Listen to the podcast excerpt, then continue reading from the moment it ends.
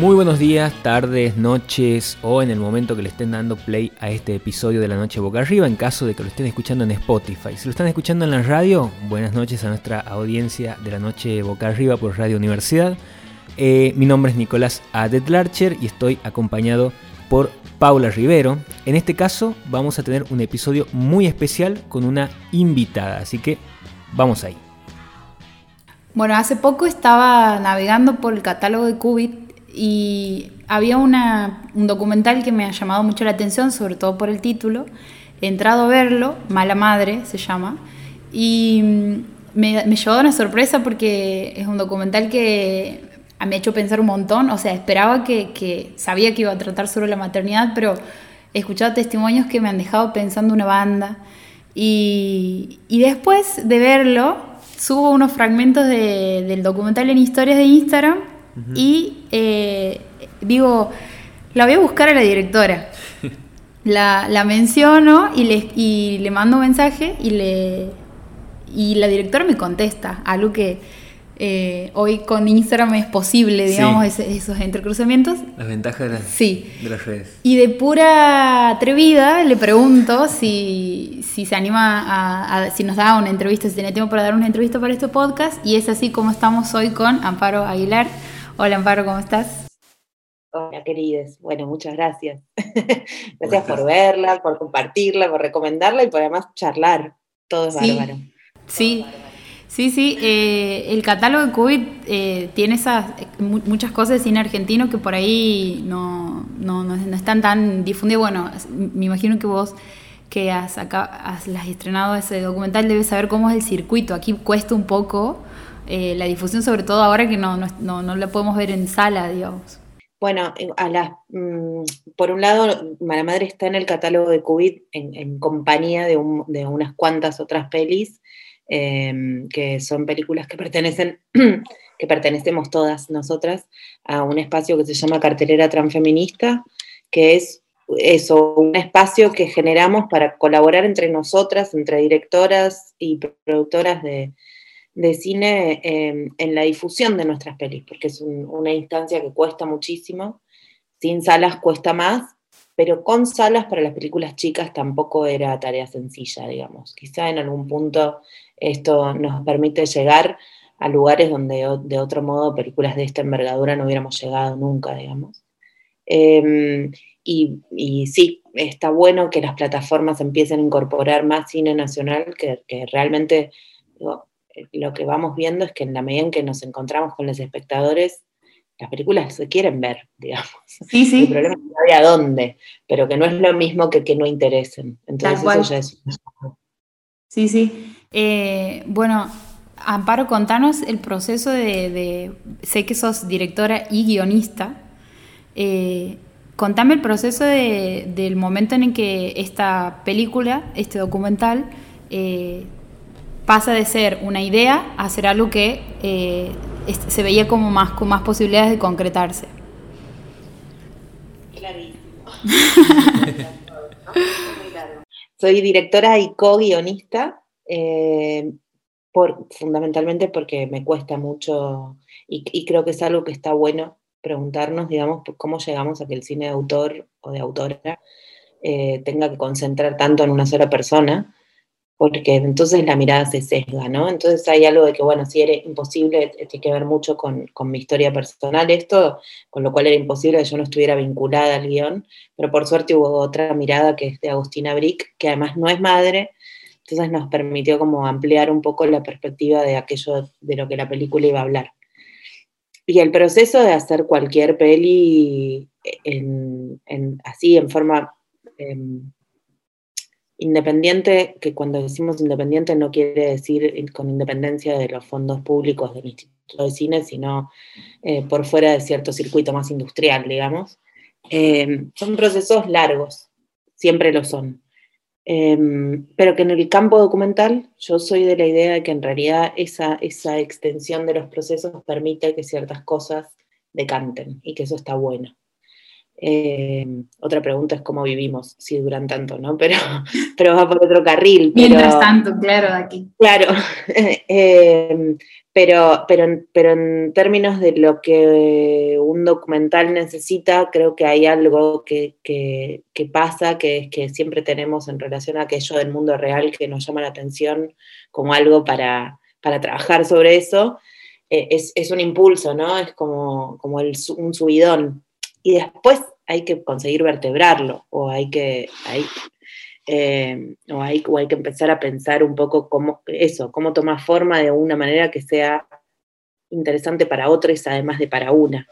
Y ahí el tiempo que transcurre y cómo la propia visión sobre el mismo tema se va modificando y cómo vas, digo, yo empecé a escribir esta peli puérpera, repuérpera, con mi hijita, mi hijo de dos años y una beba de meses y la hice con la edad que tienen las chiques en la peli, ¿no? Con, tenían 7 y 5, o 6 y 8. Eh, entonces todo ese tiempo hizo que yo ya no estuviera en llaga con lo que me estaba pasando y eso me permitió escuchar más a otras mujeres, poder pensar más en otras cosas, preguntarme más cosas sobre qué pasa con la maternidad en otros órdenes, sino en mi vida y, creo que eso la peli lo hizo muy bien. sí, eh, a mí me interesa mucho el, trabajo en cuanto a las, entrevistas, en, lograr como cierta intimidad. Digo, eh, ¿cómo ha sido eso para vos? ¿Y qué es lo que también ha, quedado? Porque imagino que no todas las entrevistas eh, que, has hecho han quedado en, el corte final.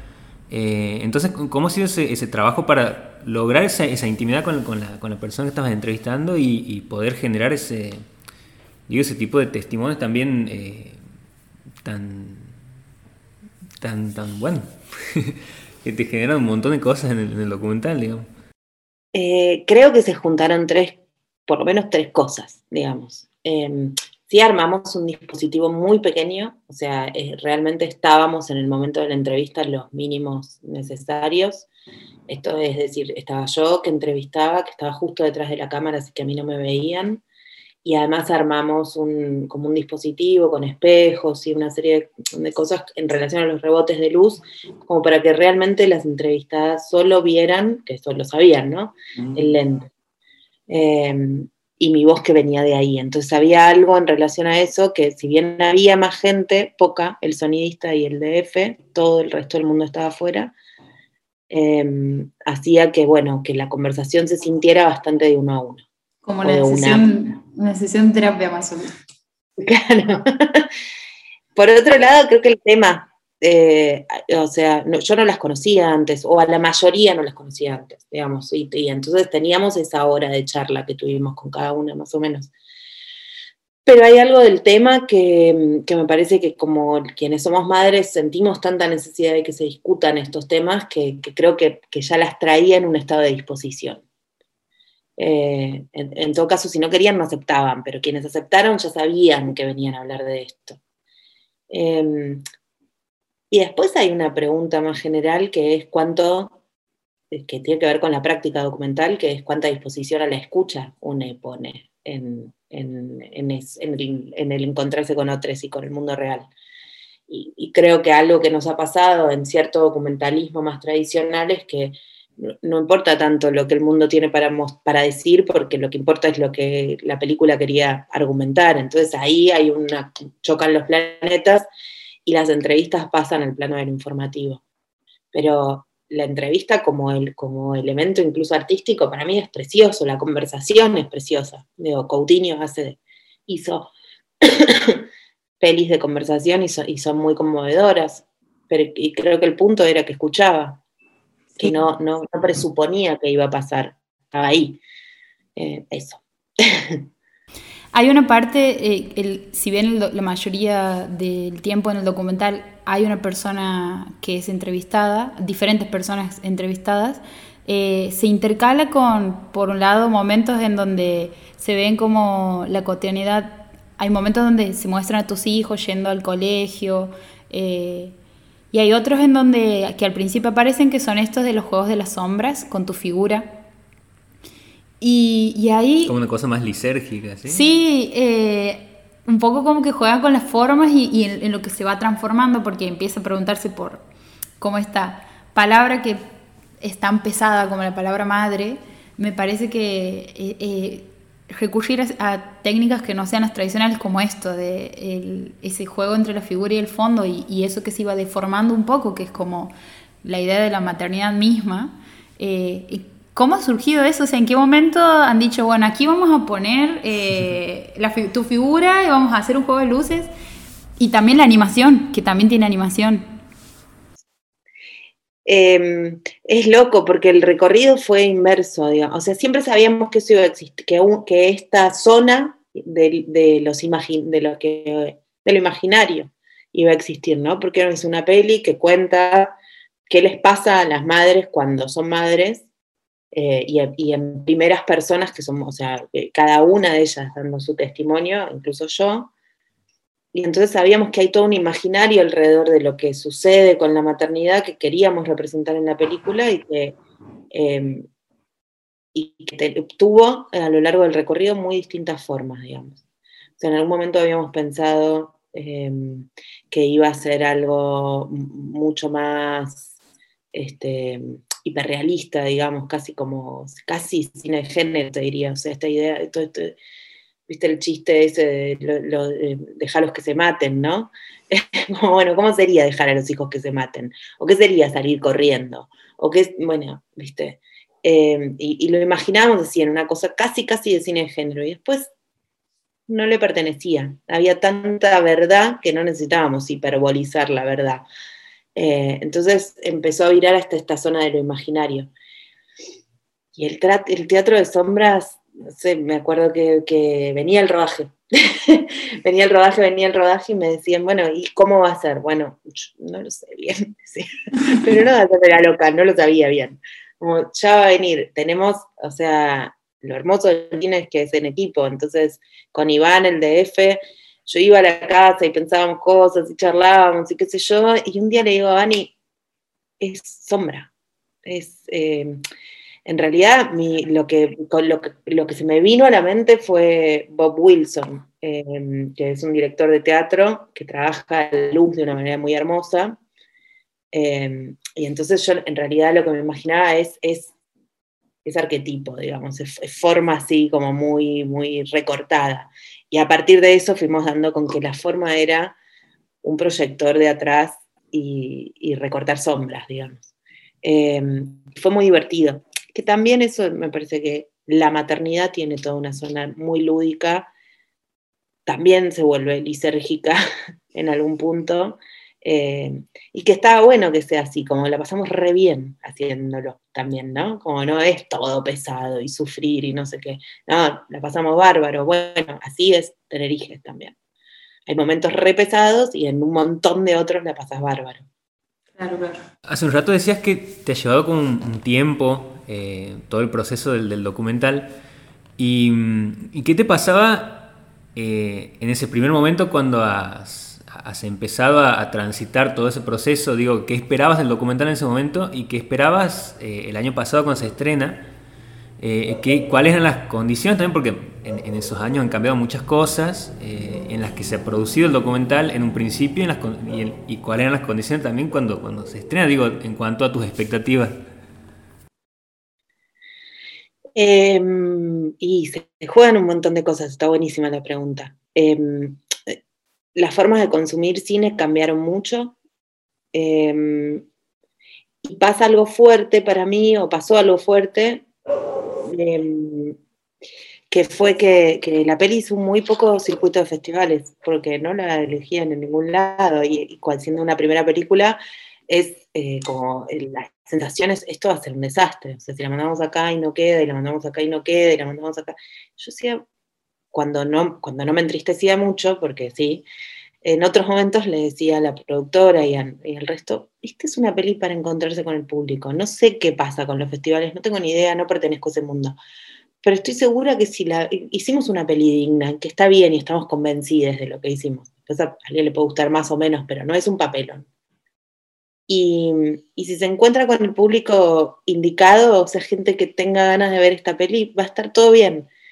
Y, un poco pasó eso, o sea, fue, y fue súper lindo, o sea, hicimos meses y meses en Buenos Aires de, de sala llena. De hecho, bajamos porque la pandemia y el aislamiento, pero estábamos para seguir eh, y, todo lo que se producía en el encuentro era hermoso. Y entonces, solo después de eso, eh, pude permitirme pensar que sí, de eso, que de eso se trata el cine para nosotros. a mí que me encanta el cine, lo que fantaseo es eso, que vaya gente a la sala y la vea, o que la vea en su casa y nos encontremos como está sucediendo ahora, eh, pero es un espacio de encuentro. Entonces, em, no sé ya qué expectativas.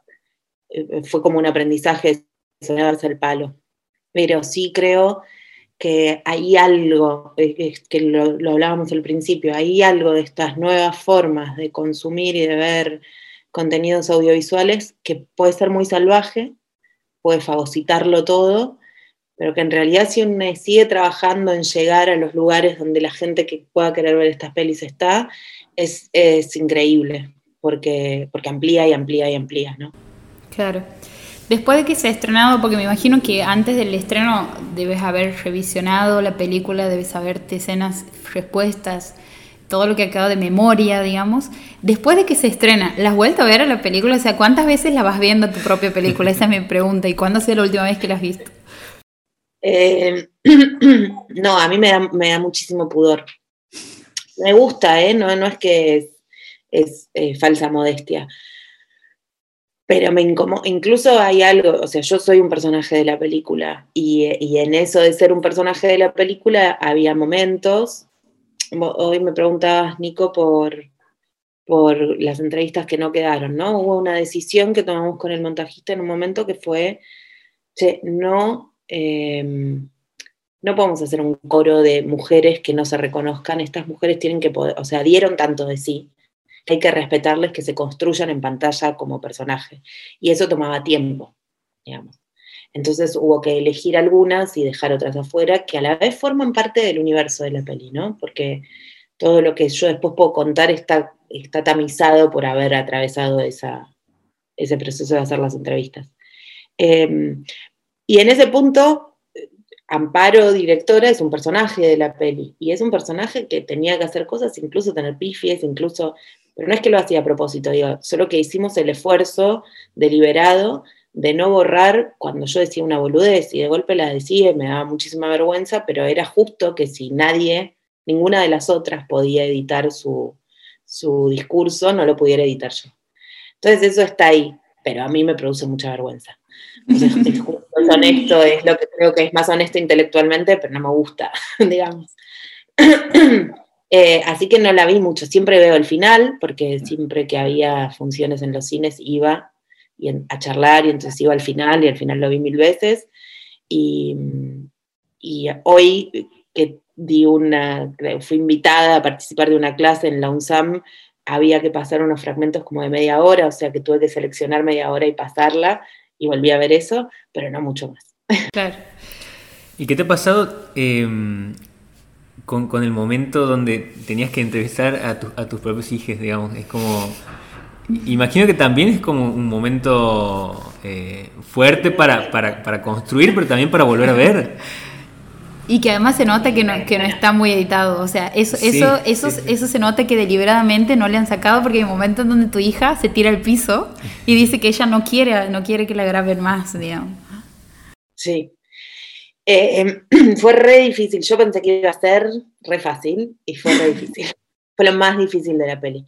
Y de hecho, toda la peli la grabamos en estudios, digamos, o sea, en estudios, en un estudio acá, uno en Uruguay, pero digo, era un lugar. Em, y las entrevistas a mis hijos fueron en mi casa, desarmamos toda mi casa, desarmamos el living, hicimos lugar para, para entrevistarles, como para que fuera más contenido. Em, y a mí me costó un montón. Em, como todo lo que puedo haber dicho que aprendí en las entrevistas con las mujeres madres que entrevisté, con Juan y Cata no lo podía poner en práctica, me daba cosas, me sentí incomodidad que hicieran el esfuerzo por, por agradarme a mí, digamos, entonces que no pudiera salir su, verdad, digamos. Em, y de hecho hubo un momento en que me fui y me fui a, buscar la pizza, que íbamos a almorzar, no sé qué, y las chicas quedaron hablando con mi, con, con la productora, mi asistente, o sea, toda gente muy, que estaba muy empapada en el proyecto, con la co-guionista. eh, que sabían perfecto de qué iba la peli, pero que pudieran hablar con más libertad. Y un poco eh, eh, eso fue lo que más funcionó, digamos. Em, y después, como sí, un pedido expreso al montajista de cuidarlos, ¿no? O sea, de, como bueno, con todes, pero siendo niñes expuestos en pantalla, todo esto, era como, che, bueno, entendamos que la prioridad es que yo soy la mamá de estos chicos y que no los voy a exponer de, no los pienso exponer de más, digamos. No me importa cuánto le rinda la peli, cuánto más berrinche, eh, hay un momento donde esto se corta. Y en eso, bueno, está, siempre está bueno que haya otra mirada, ¿no? Porque es como, che, esto no. Bueno, dale, no. bueno, Amparo, muchísimas gracias por, por tu tiempo. Eh, sabemos que vienes de un día bastante movido. Movido, sí, así que no te queremos quitar más tiempo.